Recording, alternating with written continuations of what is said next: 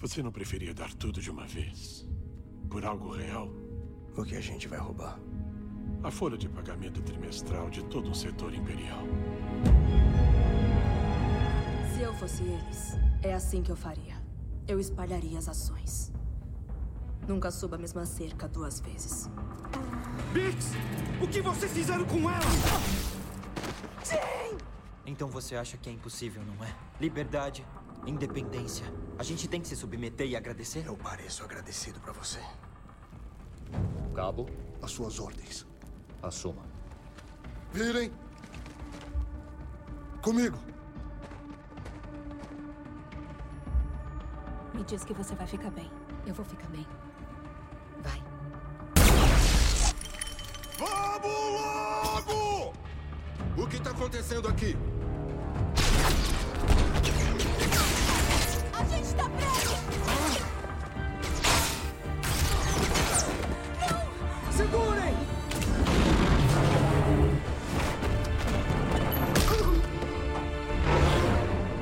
Minha suposição é que você não tem perspectiva para o futuro. Vou ligar pro tio Halo. Vou pedir um favor.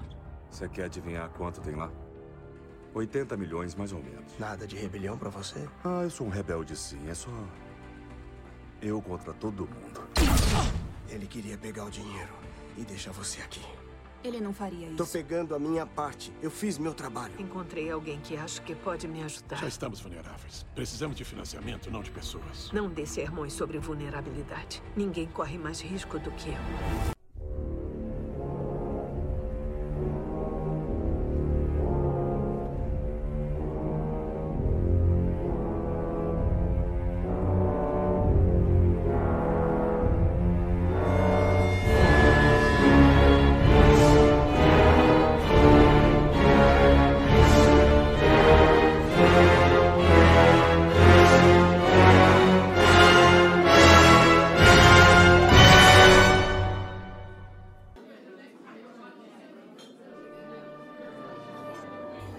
Antes de iniciar, vamos com alguns recadinhos.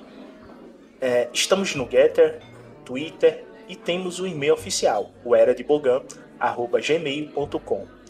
E se você puder, e claro, quiser ajudar o projeto a crescer, temos o Apoia-se, onde temos uma série de incentivos, bem como estou a lançar por lá como Game Master profissional.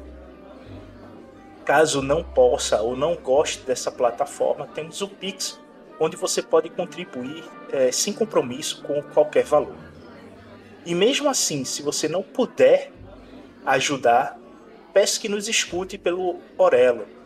Lá cada play é monetizado e assim o projeto poderá evoluir. Os links para todos os podcasts do Era do Bugão, bem como para canal do Logomestre, está na descrição do vídeo. Por favor, continue nos assistindo ou ouvindo, se você desejar. Vamos para o episódio.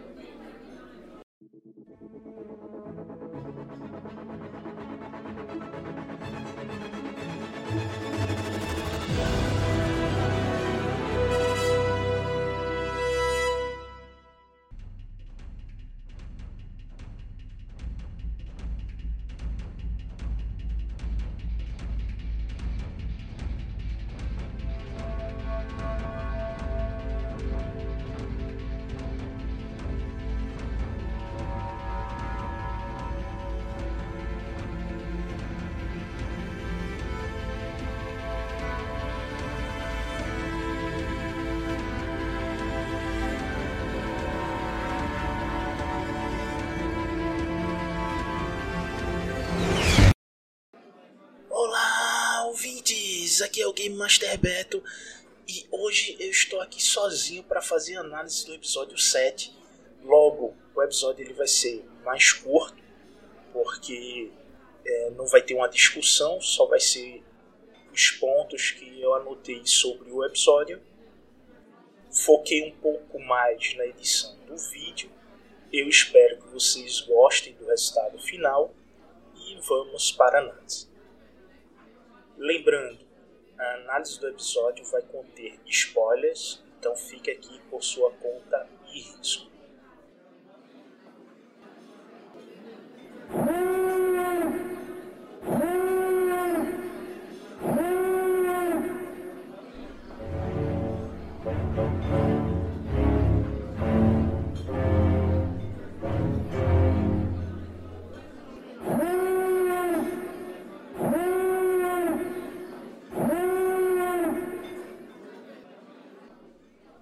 Começa do fracasso. E o fracasso aparenta ser o tema central e o foco deste episódio. A gente vê o Cyril Carne, ou Sarah, forma carinhosa que sua mãe o chama, é repreendida pela mesma e as notícias vão passando sobre o roubo na Holonet. Notem que o repórter é o mesmo que vemos em Rebels. Cyril, com a ajuda do tio, vai trabalhar no setor de padrões e fica na parte de combustíveis. Lembrem que quem está atrás dos dados desse setor é a Dedra. Logo em seguida, vamos para o BSI. E o BSI começa a se reestruturar, liberando os dados internos de todos os setores para eles. Lembrando que o seu maior braço oculto, o Inquisitorius, passa a ter maior controle sobre o mesmo. A tolerância imperial está revogada. Palpatine assina emendas que vai dar ao BSI controle total às informações. Vemos também a criação da diretiva de sentenças da nova ordem pública, onde o BSI não precisará mais pedir permissão para obter informações sigilosas. E isto vai levar uma intriga entre a Dedra e o supervisor Pleve. A Dedra faz análise de todos os dados e setores do Império que foram roubados usando as novas diretrizes do BSI. E ela junta dados suficientes para provar, como foi pedido anteriormente, que sim, existe uma rebelião organizada contra o Império e ganha o setor de Ferris para supervisionar. Indo para o núcleo do Lutem, vemos é, ele escutando as notícias pelo um rádio. A Mon Mothma ela chega na sua loja e o questiona sobre Aldani. E Lutem mostra que a rebelião não deve ter moralismo e que ela é cara. A rede está ativa e só vai crescer ou morrer. Suas palavras dão a entender que o medo vai acabar com o Império. O mesmo medo que o criou. O fim da Ordem Jedi foi devido ao medo que a envolveu e fez com que os Jedi não conseguissem enxergar o Lord Sith que andava entre eles.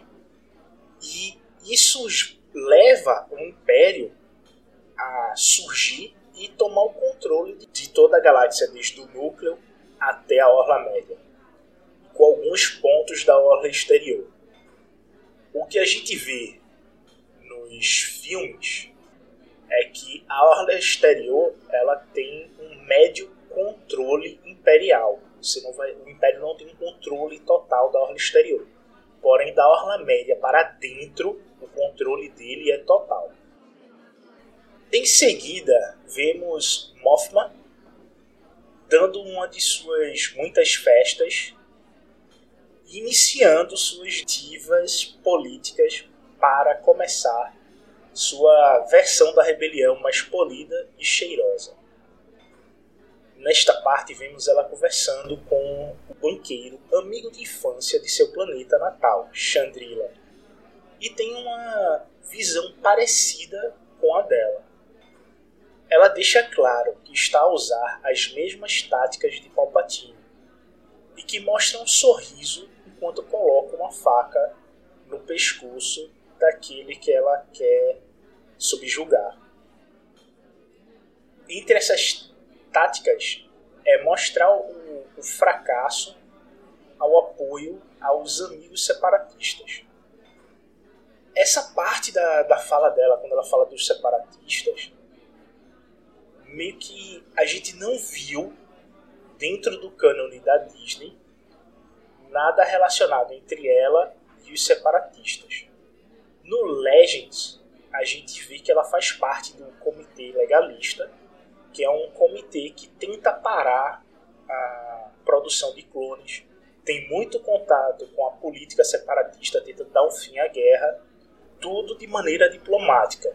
Então, esse é o primeiro momento que a gente vê ela trabalhando prol de amigos que outrora foram separatistas dentro do cano. Lembrando que no Legends, esse núcleo do comitê legalista ele está ligado diretamente a Padme e Beorgana.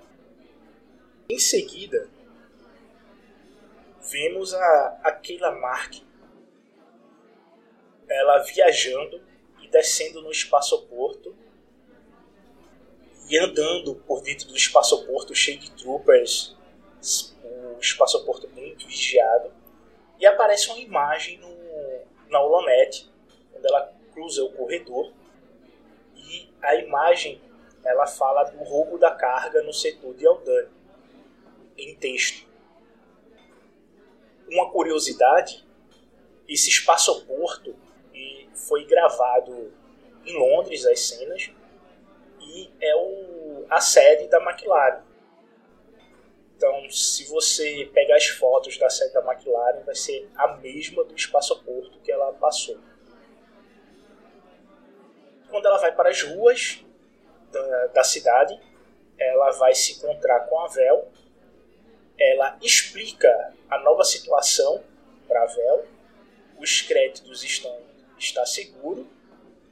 Pergunta sobre a nave, que pode ser uma ponta solta. A Vel diz que a nave foi destruída, não tem como rastrear a nave. Ela deve ter jogado a nave de uma estrela, só assim para ela poder não ser mais rastreada. Que ela tem uma nova missão, que é cortar a última ponta solta do trabalho, que é o Andor. E aí ela pergunta o que isso significa e a Cleia diz: você vai ter que matar o Andor. Que isto é a rebelião. Nisso a gente vai para uma outra cena que a gente vê a cinta ela num esconderijo retirando um speeder bike. E a gente vê que essa é uma speeder bike montável, como a gente viu em Rebels. Esse episódio ele teve muitas referências a Rebels.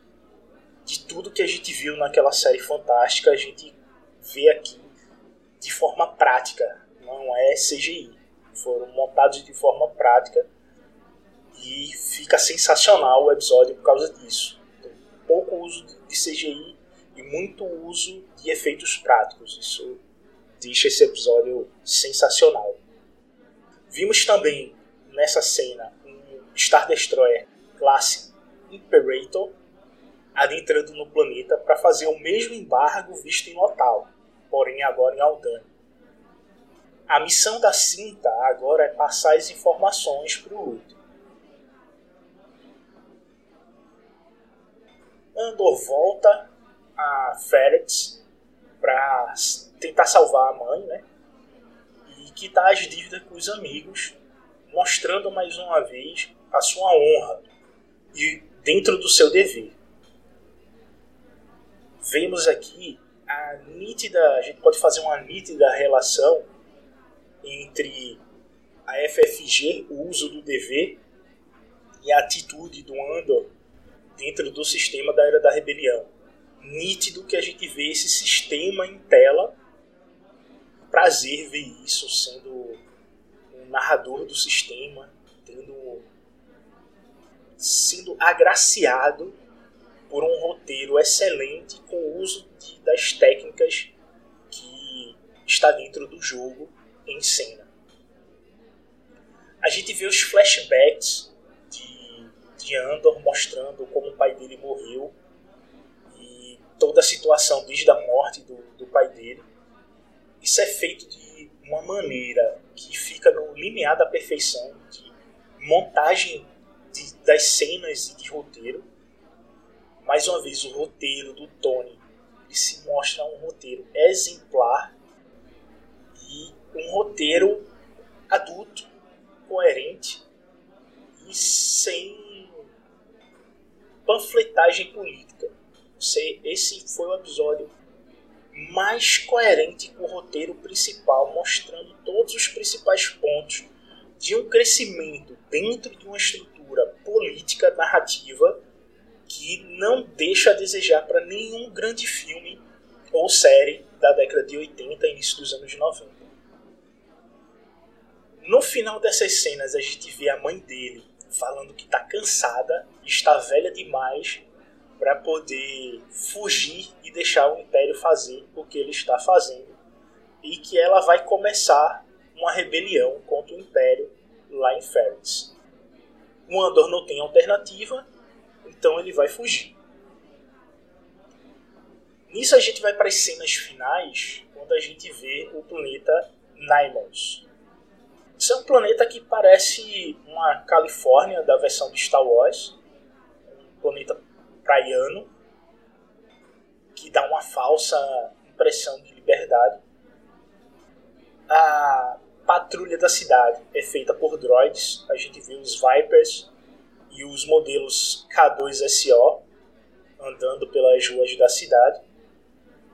E quando o Andor vai sair para poder comprar e foi pedido para ele com a menina que ele passou a noite, simplesmente ele é pego por estar tá suado.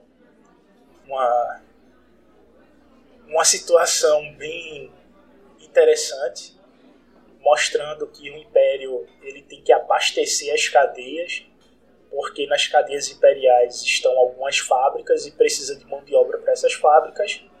Então, só por você estar tá suado, você pode ser preso o K2SO levanta ele pelo pescoço, dizendo que ele teria que ser levantado, e em seguida ele vai para uma corte, onde por falar ele acaba ganhando seis anos de prisão na prisão imperial.